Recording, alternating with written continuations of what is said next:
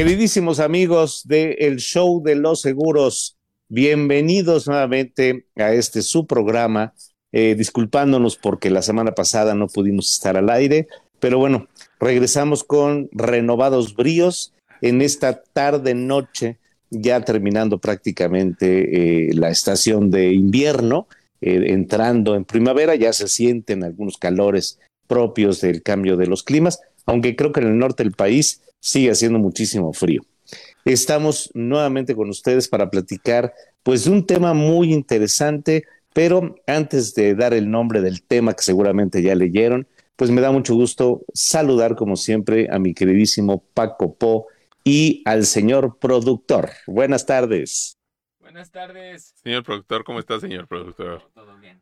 Todo bien, perfecto, perfecto. El señor productor, muchísimas gracias, don Raúl. Muchísimas gracias. En estos 15 días que no nos vimos, don Raúl, han pasado muchísimas cosas. Entre ellos es que ambos nos, nos enfermamos de la garganta y nos recuperamos. Así es, así es. Dimos espacio para que llegara el bicho, nos infectara y se fuera. Sí, sí, porque estuvo terrible, tremendo, tremendo la cuestión de la garganta pero este, estamos aquí ya recuperados eh, y la verdad es que nos da muchísimo gusto encontrarnos con nuestros amigos del show de los seguros y la verdad es que cuánta paciencia y cuántos comentarios, don Raúl. Sí, todos de, eh, pues, ¿qué les pasa? ¿Por qué ahora no? Y, bueno, muy tristes porque no hubo programa la semana pasada. Muchas gracias por todos sus comentarios. gracias. Y bueno, pues nos sentimos muy, muy agradecidos por todo eso. Muy agradecidos, muy agradecidos, de verdad, se los agradecemos muchísimo que estén al pendiente del programa y que estén, este, eh, pues, eh, comentando. Sus comentarios son súper valiosos, la verdad. No saben, los quisiéramos este, meter en un cofre del tesoro y guardarlos ahí. Están ahí guardados en un cofre del tesoro en sus comentarios, de todo tipo, ¿eh? se vale que haya hater y se haya, que haya crítica y se haya, se vale de todo, de todo, de todo. Reclamaciones, quejas, sugerencias, de todo, todo, ¿no? Este, la verdad es que nos sentimos muy contentos por todo ello y se los agradecemos infinitamente, infinitamente. Y bueno, pues como bien dices, don Raúl, este, eh, vamos a tocar un tema en este último martes del mes de febrero, don Raúl. Es correcto. Bueno, Creo que la próxima semana eh, se acaba febrero precisamente en martes, ¿no? Ah, sí. Es, el 28. ¿Ya, ya, me, ¿Ya le estoy regando feo? Sí, el 28 es el último día. De ah, ya me está diciendo el señor productor. Sí, sí es cierto, aquí lo estoy viendo. Dentro de ocho días, entonces el penúltimo. El penúltimo, así es. el último martes de febrero. Lo que pasa es que yo quería resaltar de que se ha ido rapidísimo, rapidísimo el año, la verdad. O sea, ya vamos a terminar el primer trimestre del año, don Raúl. Así es, estamos a punto de terminar el primer bimestre y dar inicio al primer trimestre del año. Entonces, bueno, pues todavía recuerdo lo que cené en diciembre este, todavía me lo saboreo, ¿no? Eh, creo que inclusive hay algo congelado ahí en el congelador de lo que sobró de diciembre y ya estamos prácticamente en marzo, entonces bueno, se, ha ido rapidísimo el tiempo. Sin duda, sin duda se ha ido rapidísimo y ya cuando menos nos estemos dando cuenta, bueno, ya este, ya fueron los cumpleaños de este lado, todavía falta el del chavito. ¿Cuándo es tu cumpleaños, chavito? ¿Tu cumpleaños? El 23 de no, tú dinos, tú infórmanos, infórmanos. 23 de junio. 23 de junio. 23 de junio, correcto. Sí, porque pues sí. Este, el, el, de Don Raúl ya fue hace, fue, el, el, 16, ¿no? ¿Cuándo es? El 17, el 17, de febrero. 17, perdón, sí. El 17, el mío fue el 21 de enero, y ya nada más falta el del chavito. Y nosotros, y, y nosotros volviéndonos cada vez más chamacos, Don Raúl. Sí, precisamente ponía yo ahí agradeciendo todas las eh, felicitaciones que me llegaron por, la, por las redes y, recordando una reflexión eh, en donde le preguntan a, un sabio, oye, ¿cuántos años tienes? Y dijo, bueno, los que me faltan para morirme. Exacto. No, no, no, no. No, pues lo que pasa es que los otros ya no los tengo. los, otros ya los viví. Lo único que tengo es lo que está hacia adelante, hacia atrás lo único que me queda es experiencia. Recordando eso, ponía yo esas cosas y bueno, también recibí montones de, comentarios, felicitaciones, cosa que agradezco muchísimo a todos los que se dieron tiempo de hacerlo. No, no, pues muchas felicidades, muchas felicidades a todos los que han cumplido años en estos días. Les mandamos un abrazo con todo cariño. Bueno, don Raúl, pues este, no le demos más preámbulo al asunto, vamos a saltarnos inclusive la, la parte culinaria. La parte gastronómica. La parte gastronómica. Porque por cierto, este, todavía recibí tamales la semana pasada, don Raúl. ¿eh? Sí. sí, sí. Bueno, todavía había festejos de tamales en algunos lugares porque pues parece que se agotaron los tamales el día 2 y pues el de los tamales tiene que seguir vendiendo. Exacto. Entonces, aquí el, el- la bicicleta esta de este, tamales calientitos, llévelos, deliciosos tamales oaxaqueños, pasó toda la semana, desde en la mañana hasta en la noche, cuando usualmente solamente lo hace por las noches, ¿no? Ajá. Entonces, bueno, pues eso quiere decir que sí, seguían vendiendo tamales a toda Qué hora. buena onda, pues qué buena onda, nos da mucho gusto. Mucho Sí. gusto. Este, anda por allí Anita Mora, que le mandamos un saludito, nos manda saluditos Anita. Le mandamos unos besos tronados, Anita. Un abrazo, Anita, gracias. Pues don Raúl, vamos a tocar un tema que si creo que no, o, tocamos muy someramente ya hace casi un año, más de un año, pero la situación es que eh, eh, no podemos dejar de pas- pasar el tema de hablar de las nuevas generaciones y el seguro, porque nos estamos enfrentando a una, no sé si llamarle dura o gran realidad, don Raúl. Pues eh, yo creo que son ambas cosas, Paco. Es una dura y gran realidad. Eh, precisamente con lo que comentabas hace un momento, el tiempo se va rapidísimo, o al menos así lo percibimos. Así es. Y entonces las nuevas generaciones, pues parece que el momento, eh, el la hora, el corto plazo, eh, el, el hacer chiquito lo que ya de suyo es chico, que en ocasiones es el tiempo, eh, pues ha- han sabido darle un uso que probablemente esté en las antípodas de la percepción de los adultos. A los adultos nos gusta el tranquilo, mira el tiempo, hay que darle. A los jóvenes no, y menos esta generación de millennials, que bueno, pues parece que nacieron a la velocidad de un clic y su vida la hacen a la velocidad de un clic, ¿no? Y, eso tienen características eh, que rompen con nuestro paradigma, don Raúl. ¿eh? Esta generación tiene cosas que nos hace, que nos hace ver que, eh, que, que son muy, hay muy, hay diferencias muy marcadas, es lo que quiero decir. Hay diferencias muy marcadas en cómo es que nosotros eh, tenemos el punto de vista de la vida a diferencia de los chicos ahora, es muy distinto, es muy diferente y es un choque generacional. Sí, sí, sin duda. Eh, yo recuerdo las eh, discusiones que había en casa con mi tía, la, la hermana de mi papá. Mi papá falleció cuando yo era muy chico y mi tía Chabela era una mujer de ideas muy, muy, muy cerradas, ¿no? De la generación de los 20, de los 30 y después pues chocando con las generaciones de los 60 que no me tocó todo ese movimiento de los centros, yo estaba muy joven, pero en los setentas, pues yo recuerdo eh, las eh, normas que se establecían en casa que eran completamente rechazadas por mí, mis cuates, mis amigos, mis compañeros de la escuela y demás. Y bueno, esos choques hoy eh, pues siguen existiendo, pero con condiciones ya evolucionadas en una sociedad completamente digitalizada.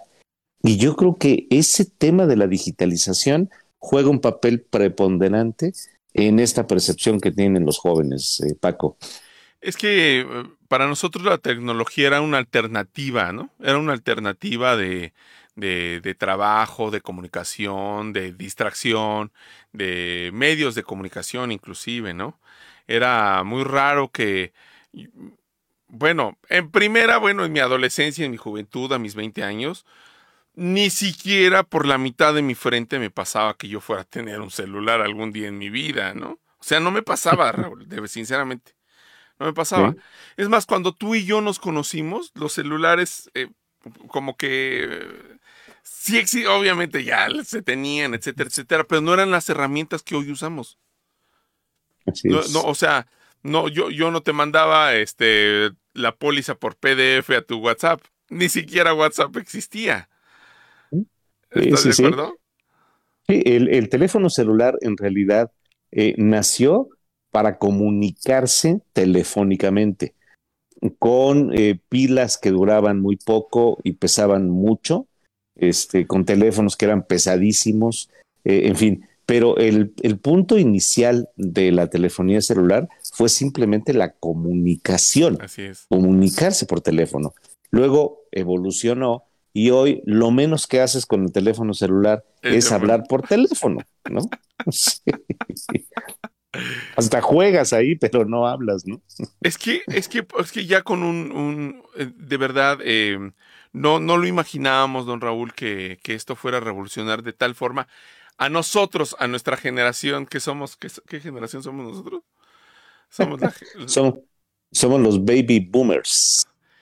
sí, todavía, todavía no me toca baby boomer. Bueno, yo soy del 60 y todavía pertenezco a esa Así, generación de los, de los baby, baby boomer. de los baby boomers. Pero yo creo que tú ya eres una generación posterior. Sí, de la, de la que viene. Bueno, pero la que sea.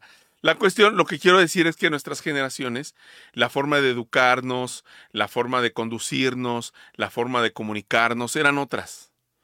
Eran otras. Podríamos decir que a pesar de nuestra, de nuestra diferencia de edades, Raúl, tenemos eh, en común muchísimas cosas que ahora no tenemos en común con las nuevas generaciones porque ahora ellos no conocen esa parte de no tener la tecnología y usarla para, para el fin que sea, para la educación, para la comunicación, para la diversión, para etcétera, etcétera, etcétera, para todo, para todo, ¿no? Porque tú buscas una calle y lo buscas ahí. Yo me acuerdo que antes te- para encontrar una calle tenías dos opciones, o preguntarle al poli, preguntarle a un ser humano que pudiera decirte cualquier cosa, o ir directamente a la guía roji, ¿no? Eh, ¿Sí? y, y- y ya no existe la guía Roji. Sí, ¿no? Yo recuerdo la guía Rocky, se compraba, era una guía roja. o sea, Ajá, de Era un libro roja, rojo. Ajá. Y tenía cartografías completas de Así colonias donde venían las calles. Entonces, pues los más evolucionados de la época traíamos en la cajuela de los guantes la guía Roji. Y bueno, sacabas tu mapa y pues te sentías así como pirata buscando ahí un, tesoro o algo. ¿Dónde la calle, no? Pero pues eso dejó de existir, el papel ya no es necesario y hoy con preguntarle a una aplicación cómo llego, te va diciendo con lujo de detalle cómo lo tienes que hacer, en cuántos metros tienes que dar vuelta a la derecha, a la izquierda, etcétera. De manera que, bueno, pues eso eh, sí es una bendición, sin duda. Es un gran avance para nosotros, ¿no? Yo me imagino que los chicos acá, como el señor productor que están oyendo esto, están diciendo estos viejitos de plano. Sí. Como que un libro, ¿no? Como que una guía para buscar calles, pues. Pero ¿sabes de qué me acuerdo, don Raúl? De que tenías que comprar la versión actualizada porque se actualizaba cada año. Sí, y luego las últimas publicaciones que hizo la guía Roji las hizo ya con CDs. Con CD, exactamente. Entonces metías al CD, buscabas la, la, la calle y la zona y demás, y ya te desplegaba la forma como estaba la colonia para que tú eligieras el camino que podías seguir. No te decía la guía Roji cómo llegar, nada más te indicaba dónde estaba el lugar a donde ibas. Sí, y no. eso, bueno, pues dejó de existir, ¿no? Y pues ahí no te decían ni el tráfico, ni la cantidad de minutos, ni cuál era la mejor ruta. Ahora lo tienes todo eso. Ahora te dicen dónde hay un policía, dónde hay un control de velocidad, dónde está el parquímetro, este, pagas el parquímetro desde tu celular. Bueno, con todo esto que queremos decir, bueno, te dice, te dice si, si quieres irte, cómo te quieres ir a, a tu destino. ¿Te quieres ir en tu coche? Yo te digo cómo te vas en tu coche. ¿Te quieres ir en camión? Yo te digo, ¿te quieres ir a, a Patín del Diablo? Yo te digo cómo es la onda. ¿No?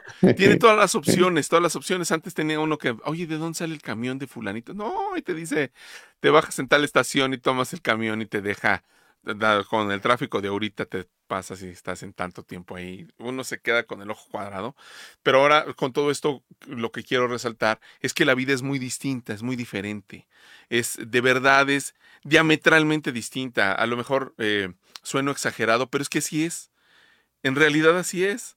Así es, nosotros nos hemos acoplado a esta nueva vida, pero las nuevas generaciones no se han tenido que acoplar porque nacieron en esta nueva vida, don Raúl.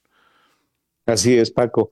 Y fíjate que algo muy interesante, hace un momento que eh, estaba con, con un eh, querido amigo que se dedica al tema del coaching, Julián Robles, eh, platicábamos qué es lo que la tecnología desarrolló y qué es lo que la tecnología pues como que ocultó o redujo en las capacidades de las personas. Y la pregunta es, si hoy trajéramos a un eh, cuate de la década de los de 1890, en este momento, en la actualidad, bueno, vería a un mundo que pues a lo mejor ni Julio Verne se hubiese imaginado. Exacto. Pero si hoy regresas a alguien del siglo XXI a 1890, resulta un inútil, Uf, porque todo lo tenías que hacer. todo lo tenía. De manera que lo que decía este Julián es eso, ok, la tecnología nos ayudó, pero también redujo habilidades, capacidades y demás que hoy no son necesarias, pues porque la tecnología hace esas cosas. Así es de que, bueno, pues no sé si avance o retroceso, pero el punto es que la tecnología indudablemente ayuda a resolver problemas que antes teníamos que resolver nosotros. Don Raúl, ¿tú te imaginaste prender tu lámpara desde donde anduvieras sin tener que apretar un botón? No. Bueno, eh, eh, ahora, si, si tú estás buscando algo y abres una red social, y de manera automática empiezan a salir información de aquello que tú estás pensando. Y dicen los altamente tecnologizados que el Facebook te lee y entonces te empieza a mandar la información de aquello que tú estás buscando. O sea, ya ni siquiera el trabajo de ponerte a buscar, ya está resuelto.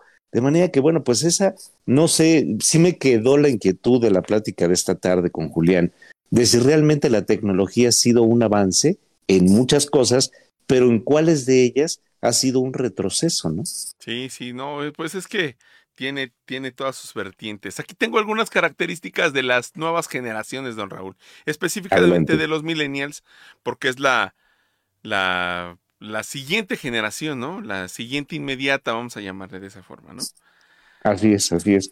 Que está tomando ya parte activa en todo el mundo. Ah, ¿eh? sí, desde luego, desde luego. Fíjate, te te voy a leer varias, ¿no? Y después, la, porque son muchas las características que tengo aquí. Eh, se adaptan muy fácilmente al homework. ¿Tú te imaginaste trabajar desde tu casa, don Raúl? Bueno, yo an- anhelaba trabajar desde mi casa, pero parte de la información de aquella época era, si estás en tu casa no estás trabajando, Así es, así es. estás de, baque- estás de baquetón. De baquetón. Entonces, la, la lógica era, tengo que ir a trabajar.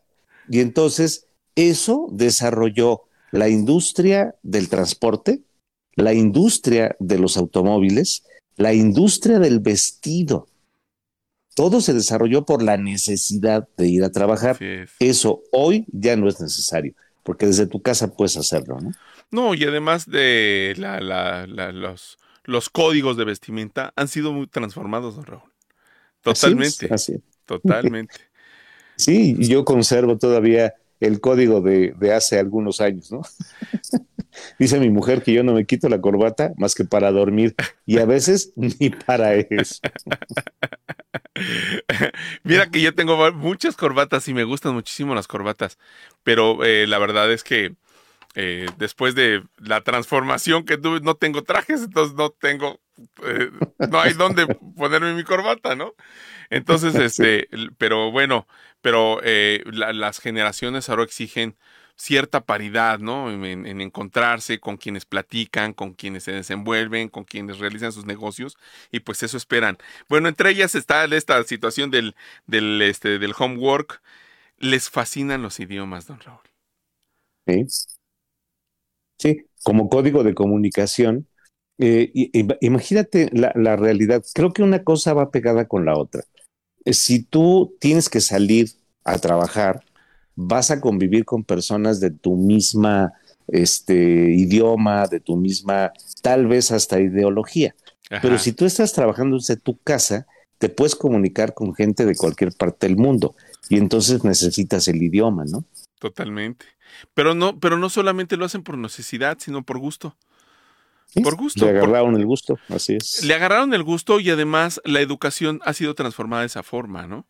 Antes era, era eh, aspiracional, ¿no? El decir, bueno, pues es que voy a ir a una, escuela que tenga inglés, ¿no? Que me enseñen inglés. Pero ahora prácticamente todas las escuelas las enseñan y ya los chavitos de 8, 9, 10 años los, lo hablan perfectamente por sus clases en inglés. Sí, y, el tema es que evolucionó. Eh, seguramente tú tienes más información a este respecto, pero en mis, mis épocas inglés era una materia.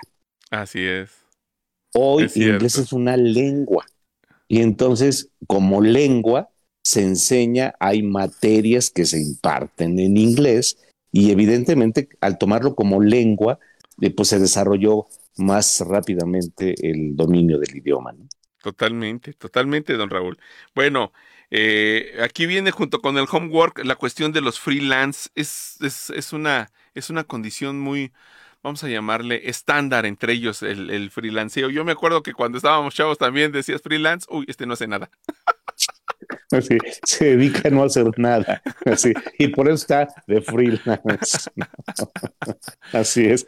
No, pero eh, es parte de esa cultura de emprendedurismo que viene desde hace ya algunos años, pues eh, desarrollándose. Ahí también hay todo un tema de diferenciar a lo que es el emprendedurismo con lo que es el empresariado, porque emprendedores hay millones, empresarios hay mucho menos, ¿no? Sí, sí, sí, no, es que es todo un tema, es que cada característica podríamos desarrollar un tema por sí.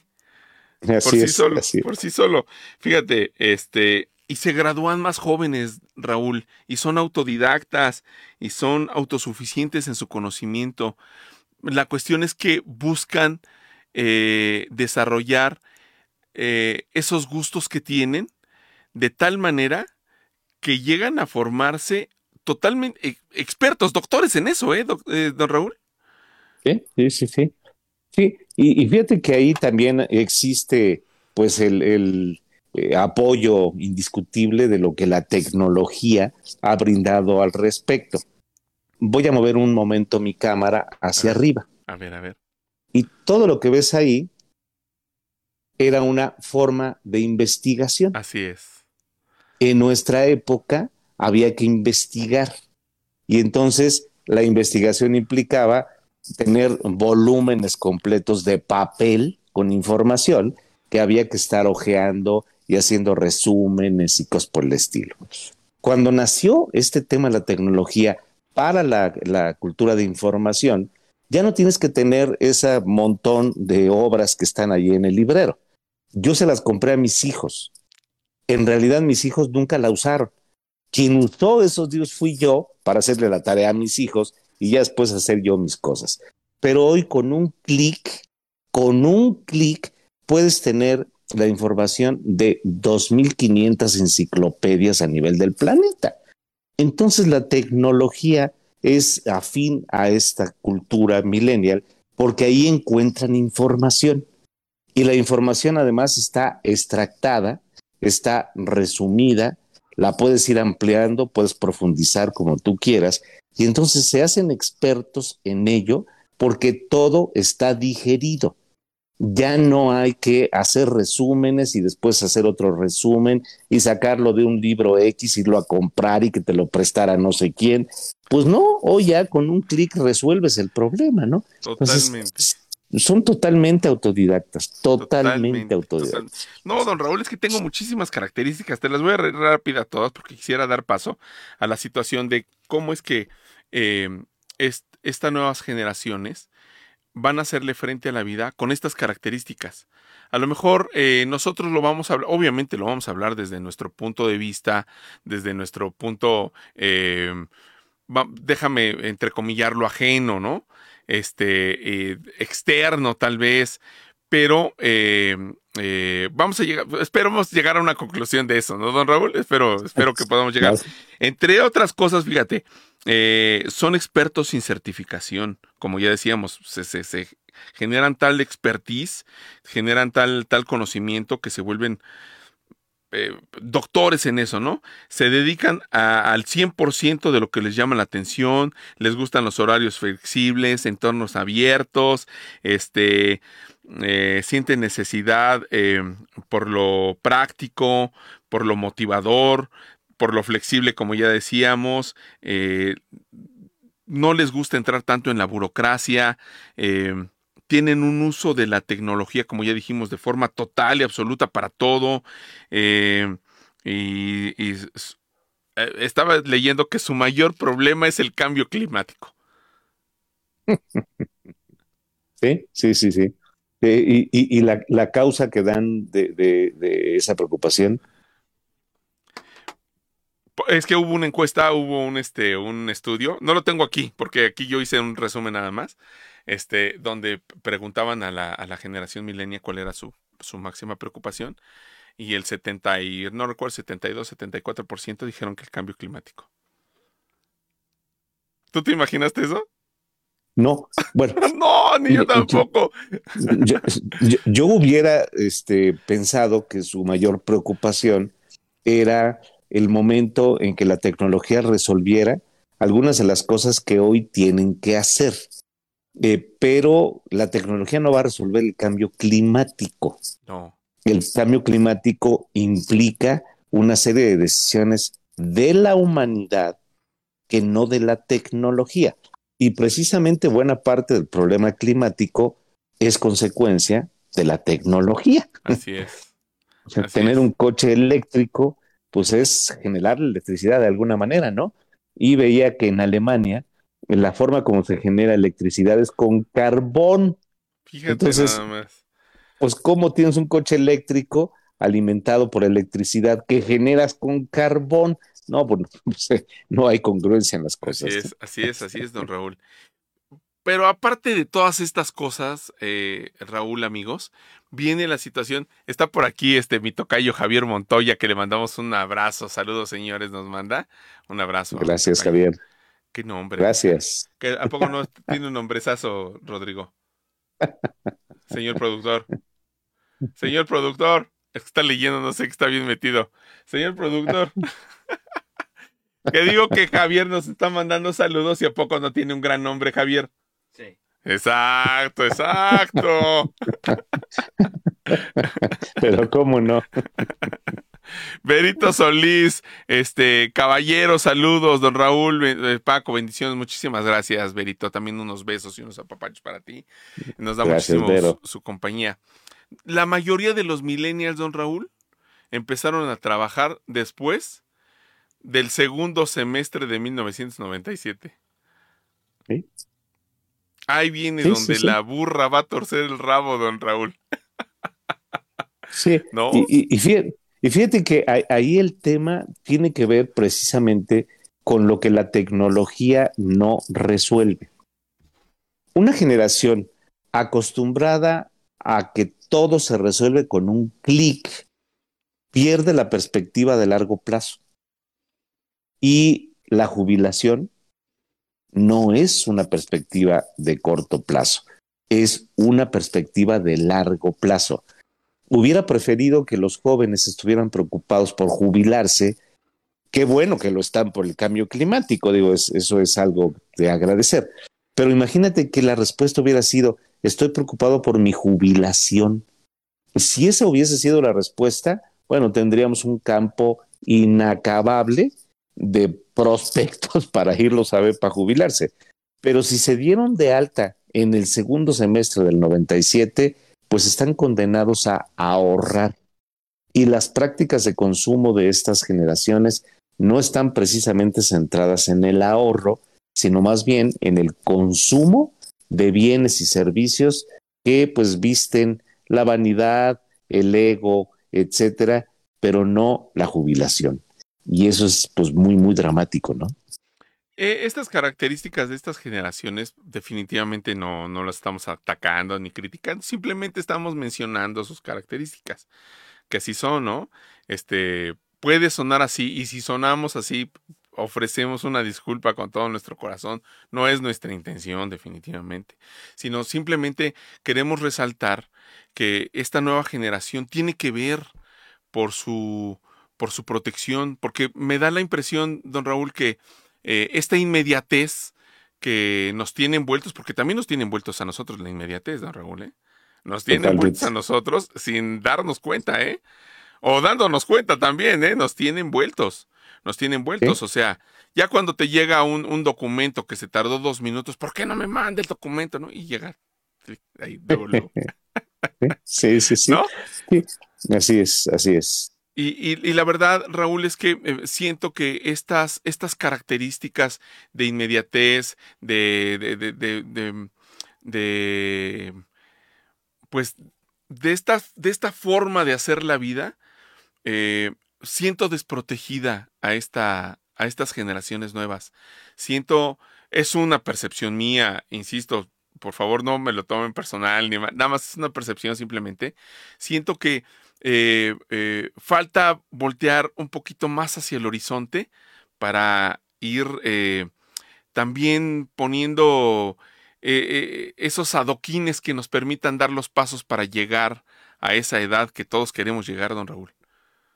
Así es. Y nuevamente, el tema de largo plazo es parte de una asignatura pendiente en, en, esta generación. Sin embargo, eh, también en discusiones de, gente de, mi edad, bueno, de nuestra edad, eh, algunos dicen, no, es que los millennials, qué bárbaros, ¿cómo es posible? A ver, a ver. Una cosa es que tú te quejes de la forma como piensan y otra cosa es que tú te preguntes qué has hecho tú para educarlos. Porque yo tengo hijos millennials. Entonces, yo me quejo de la forma como ellos ven las cosas, pues yo estoy reconociendo que no he hecho lo correcto o lo necesario para darles información que permita tomar decisiones de largo plazo.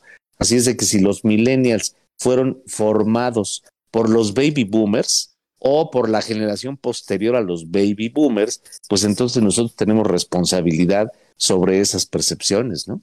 Totalmente, totalmente, don Raúl, porque también nos acomodó. O sea, hay que ser, hay que ser eh, francos y sinceros. También nos acomodó muchísimo. Decirle, este, eh, ya no le contrato la niñera porque le doy el celular. Es un ejemplo burdo, tonto, este, muy básico. Pero, no, pero eh, totalmente cierto, ¿eh? Pero es que es verdad, o sea, ya, o sea, ¿para qué, para qué contrato, este, un, médico que me dé la consulta si puedo consultar a través del YouTube, que me digan con estas, este, eh, síntomas que tiene, que me digan qué es lo que le voy a dar a de tomar. Y se alivió, le cayó Además, bien.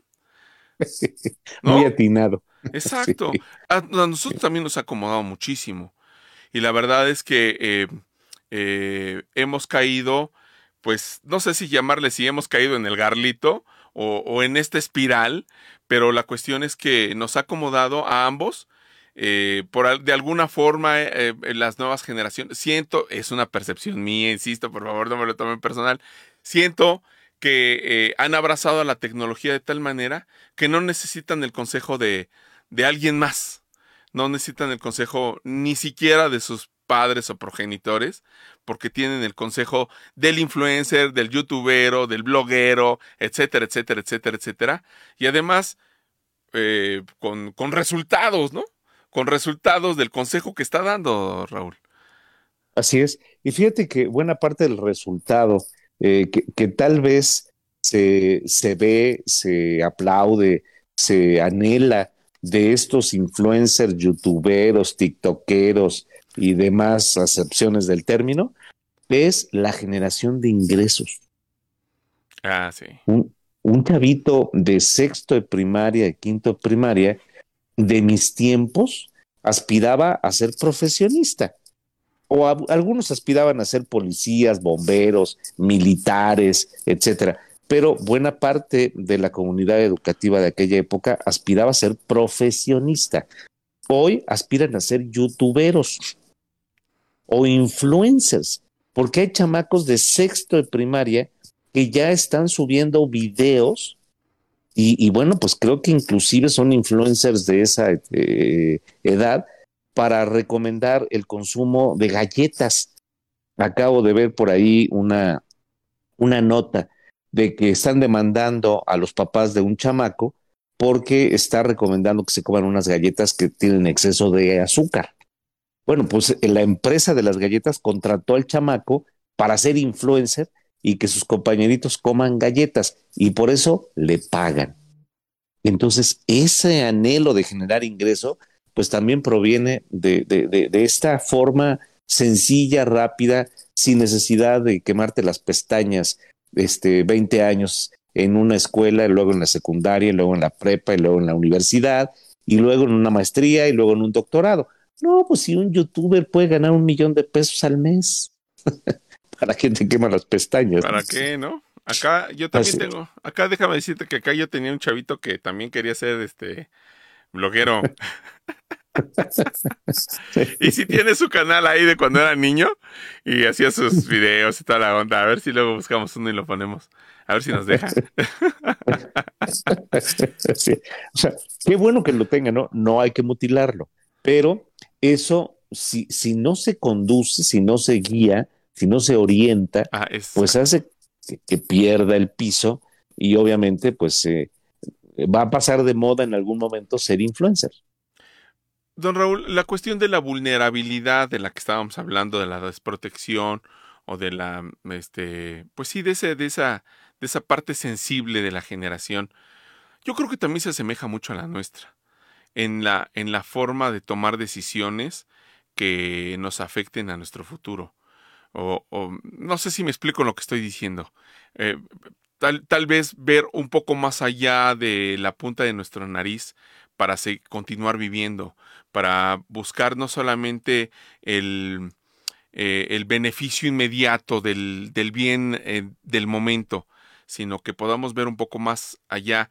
Digo que se, es, es, se relaciona con nuestra, nuestra generación también, porque también nosotros no lo hicimos porque también nosotros no, no generamos esa cultura que, que hoy nos hace hablar de estas situaciones, Raúl. Sí, eh, sin duda.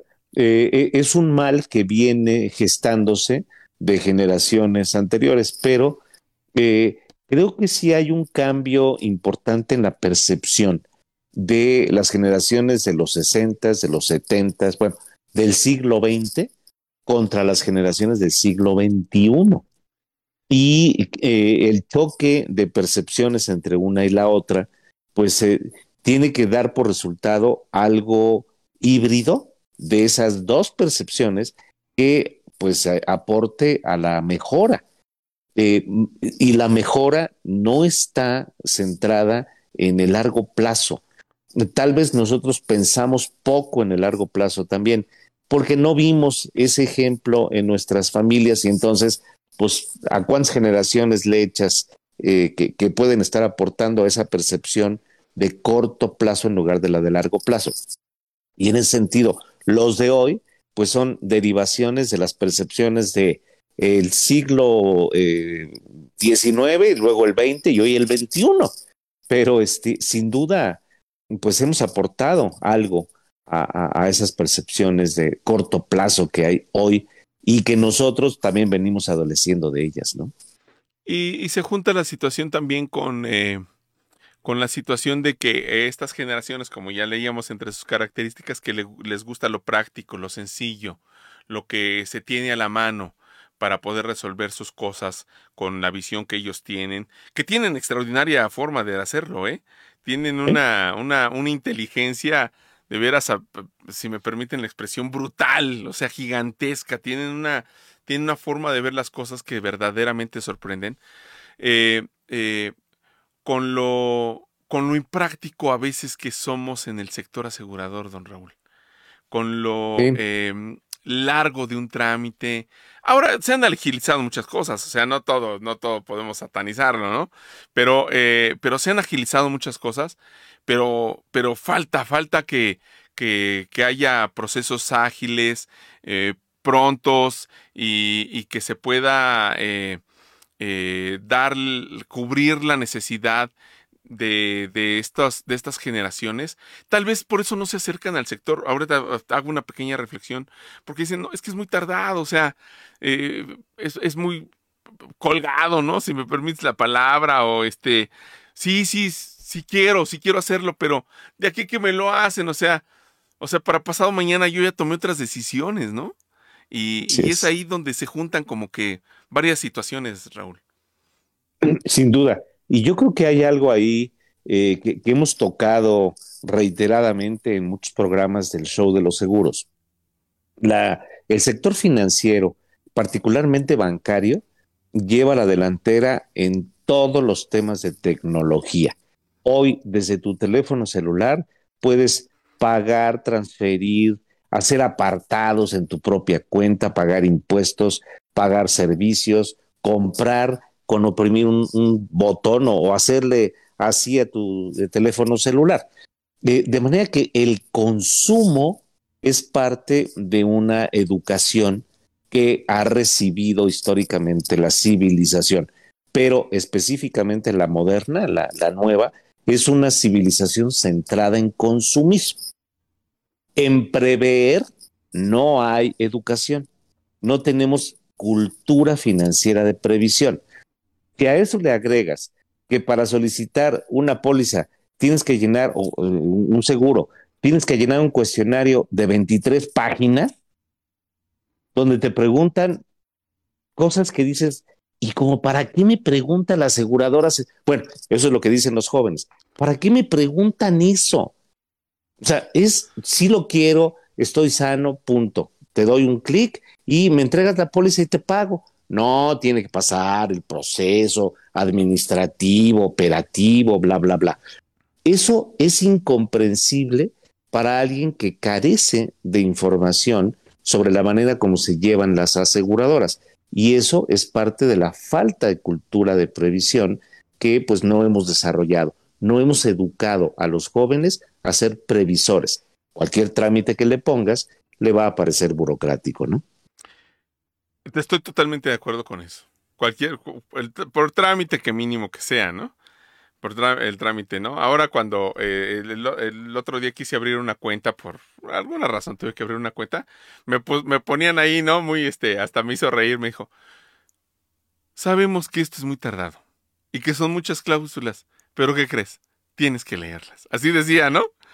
¿No? Y te vamos a preguntar, así es que léelas bien, ¿no?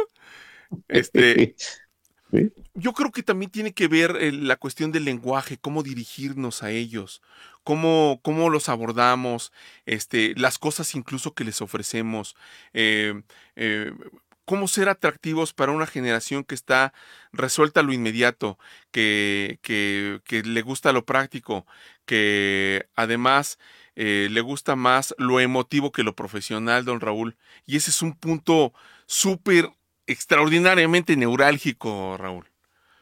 Es correcto, Paco. Yo creo que ahí se centra buena parte de la problemática actual.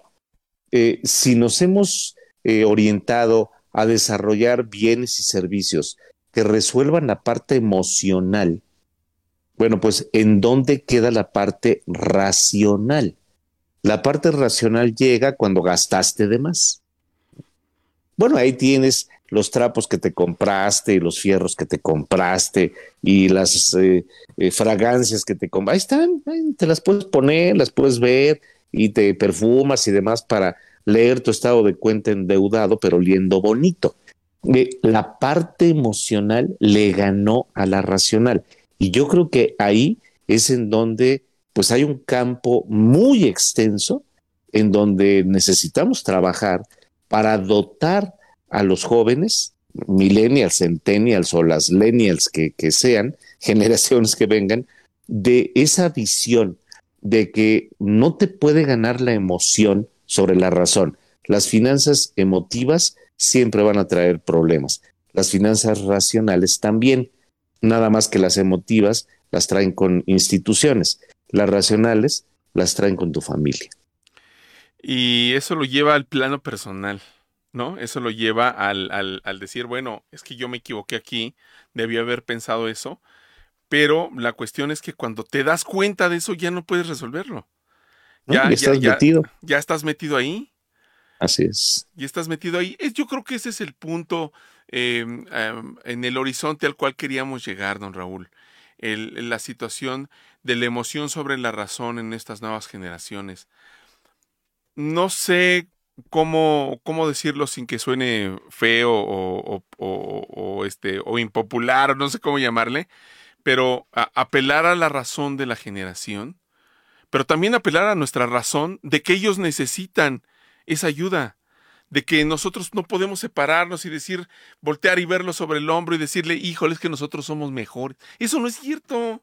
Eso no es cierto. Sinceramente no es cierto. Somos, Así es.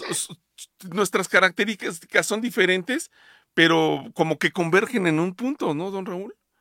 Totalmente. El puro hecho de decir que somos una mejor generación que la actual es el primer error. Así es. Y ese primer error está centrado en una emoción. ¿Dónde está la racionalidad del que afirma semejante cosa?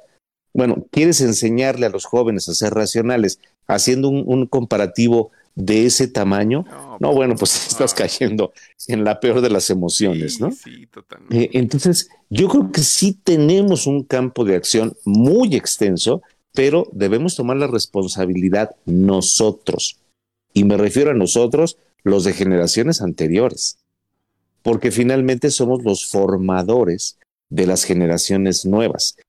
E imagínate, pues si esas nuevas generaciones no reciben la información de las anteriores, ¿qué información le van a pasar a las que le venga después? Sí, no, pues.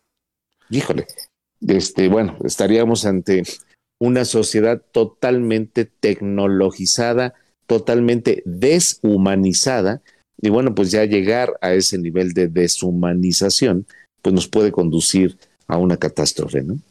Don Raúl, pero la cuestión es que, eh, como decíamos hace ratito, darnos cuenta de cuando ya está la situación. Yo creo que nos estamos dando cuenta cuando ya está la situación. Porque esos es. chicos ya se desarrollaron, ya generaron un criterio ba- basado en sus características de generación. Ellos ya, ya están haciendo su vida de esa manera. ¿Y ahora? Sí, así es. Y fíjate que las afectaciones de, de este tema, eh, ayer platicaba con una doctora, me decía la doctora, mira, hay un estudio que todavía no se da a conocer, se está preparando en los Estados Unidos. Y ese estudio dice, eh, el problema del Alzheimer se asocia con una eh, pérdida de percepción cognitiva que tienen las personas de cierta edad.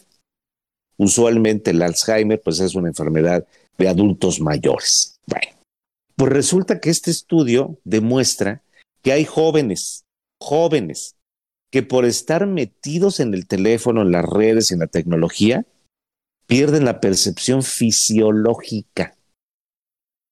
Y cuando se dan cuenta, ya se hicieron del baño. Perdón por la expresión tan escatológica, pero imagínate nada más que no te des cuenta que tienes que evacuar tu intestino, porque estás metido en el teléfono.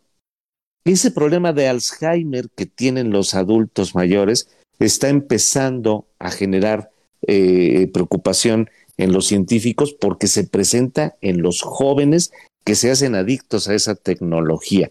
Bueno, ¿qué estamos haciendo para evitarlo, no? ¿Qué hacemos nosotros? Yo creo, don Raúl, que es eh, viene la cuestión ahí de, de apelar a su, a su razón. Y, a- y desde luego que apelar a la nuestra, ¿no? También, porque, o sea, dice el dicho, tanto peca como el que mata a la vaca como el que le jala la pata, ¿no? Como el que le jala la pata, ¿no? Sí. Así es, así es. Entonces, eh, yo creo que eh, ahora sí estamos juntos con pegados, no nos podemos separar, son nuestros hijos, son, son las personas que más amamos, son por quienes nos brindamos y trabajamos y dice el dicho ahí, por los quienes nos rompemos el lomo. Y, bueno, ahora que ya son adultos, que ya están haciendo su vida, que ya son familias, pues ahora es cuestión de exhortarles, de exhortarles a que vean por, por, por, por su por su futuro, por, eh, por su vejez, que vean por sus... Ya las prestaciones estatales como nosotros las conocíamos ya no son, don Raúl. Ya no cualquiera tiene acceso al seguro social como quizá nosotros, o al ISTE, ¿no? Cuando el trabajador del Estado. Ya no, ya no es así. Ya no, ya no, ya no van a tener pensión, hablábamos hace un momento. Eh, ahora todo tiene que ser a cargo de ellos. Eh, solamente es apelar a que piensen un poco en eso y tengan respaldado eso, eh, tengan respaldado su salud, tengan respaldada su vida, tengan respaldada su familia, su patrimonio que están forjando con todas estas características tan, tan brillantes que tienen.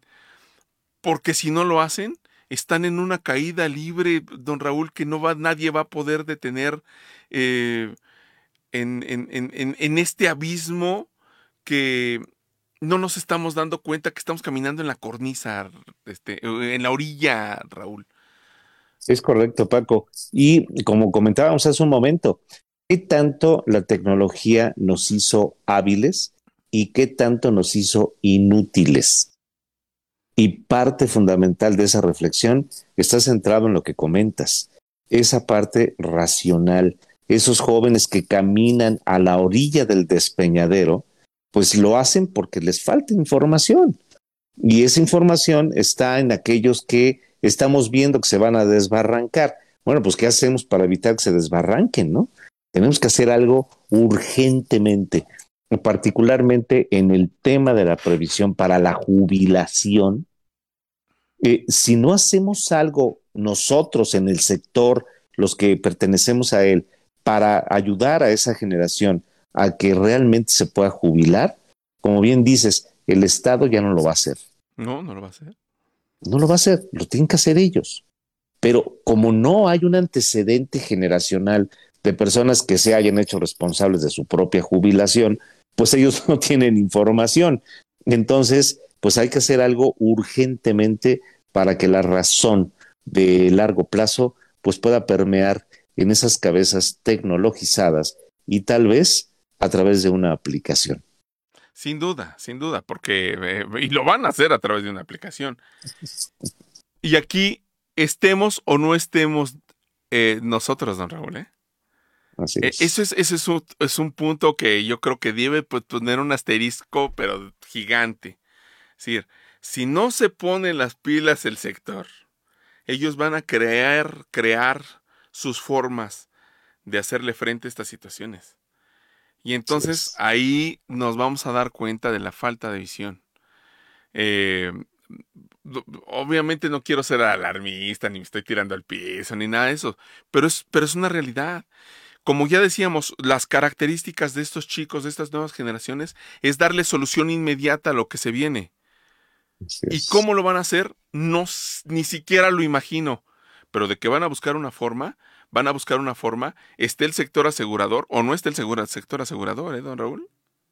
Así es, así es. Eh, eh, nosotros podemos eh, pensar o, o este, pues preconizar cuáles pueden ser las formas que de acuerdo a nuestra percepción ellos van a seguir para jubilarse. No tenemos idea de cuáles son las que ellos puedan desarrollar y insistimos que la única forma de hacerlo es ahorrando. Bueno, sin duda, esa premisa va a estar presente con tecnología, sin tecnología o a pesar de la tecnología. Pero de qué manera les damos a entender que el ahorro es parte fundamental que no tiene que ver con una generación o la otra, tiene que ver con la humanidad, con la humanidad, con la historia de la civilización. Y bueno, pues creo que ahí tenemos un campo muy interesante de trabajo y bueno, pues de eh, catequizar a, los jóvenes en ese sentido, ¿no? Ahora, es eh, posible hacerlo cuando tú ya ahorraste, pero si el primero que no ahorra es el que quiere que los otros ahorren, pues está difícil que los puedas convencer. ¿no? No, y además, insisto, Raúl, si me permites este, hablar nuevamente de esto, la cuestión está en que la forma en de abordarlos, los temas, como lo hacemos, eh, de, cómo tocar esa sensibilidad, esa exhortación, de ese, de ese apelo a la razón, no es sencillo. No es sencillo porque yo traigo mis paradigmas y ellos tienen sus, los suyos, ¿no? Y entonces Totalmente. ahí va a haber una, una situación de choque. Yo creo que tenemos que ser eh, extraordinariamente sabios. Yo creo que tenemos que ser muy observadores y leer entre líneas lo que estas generaciones necesitan para que nosotros podamos dárselo. Si nosotros logramos eso, don Raúl, te podría asegurar, podría poner casi la mano en el fuego que nuestro crecimiento no, no sería del 2%. Sí, no, no, no, no, no, sería cuatro o cinco veces Exponencial. eso. Sería exponencial porque dar, dar con el hilo, y no es por vender, no es por crecer, sino es por ayudar, sino es para verlos plenos, es para verlos felices, es para verlos que no se van a acabar tras, tras una, un diagnóstico, que no se van a acabar tras un suceso eh, trágico, fortuito, extraordinario, sino que van a poder seguir adelante porque están respaldados de esa forma. Es lo es, es tal vez eh, estoy siendo muy filosófico, pero ojalá pudiésemos hacer eso porque la generación de nuestros hijos y de nuestros nietos lo merece. Porque esos Pues- seres que nosotros amamos mere- merecen seguir viviendo hasta que hasta que puedan seguir disfrutando la vida, don Raúl. Así es, así es, Paco. Y, y algo importantísimo de esto que mencionas, eh, una de las características que nos compartiste es que ven por ellos. Eh, su ropa, su diversión, su alimento, sus viajes, sus, por ellos. Bueno, pues buena parte de la lógica de la jubilación es precisamente esa, Así es. ve por ti. Así es de que si ya está el gen, ya está la neurona que está pensando en eso, pues simplemente hay que aprovechar que ya la tienen y entonces informar, eh, alimentar con mucho mayor información para que ver por ellos sea la lógica por la que esa generación toma sus planes de jubilación. Uf, no, todo, qué tema, don Raúl. Podríamos seguirnos hasta las doce y media de la noche, pero de mañana. Totalmente. Así es, mi querido Paco, así es. Muchas gracias, don Raúl. Muchas gracias a todas las personas que nos acompañan. Ha sido un placer, como siempre. Se platica tan sabroso contigo, don Raúl. Sí, igualmente, mi querido Paco, Gracias. muchísimas gracias. Y bueno, pues estaremos la próxima semana con otro tema, seguramente igual de interesante que el que tocamos el día de hoy. Muchas gracias, Paco. Muchas gracias. Muchas gracias, señor productor. No hay de qué, buenas noches. Buenas noches. Buenas noches a todos. Muchas gracias. Dice, este, que muy buen tema, dice Anita. Muchísimas gracias, Anita. Te mandamos unos besos. Gracias, don Raúl. Gracias. Nos vemos, mi querido Paco. Que Gracias. pasen buenas noches. Nos vemos. Chao. Bye. Bye.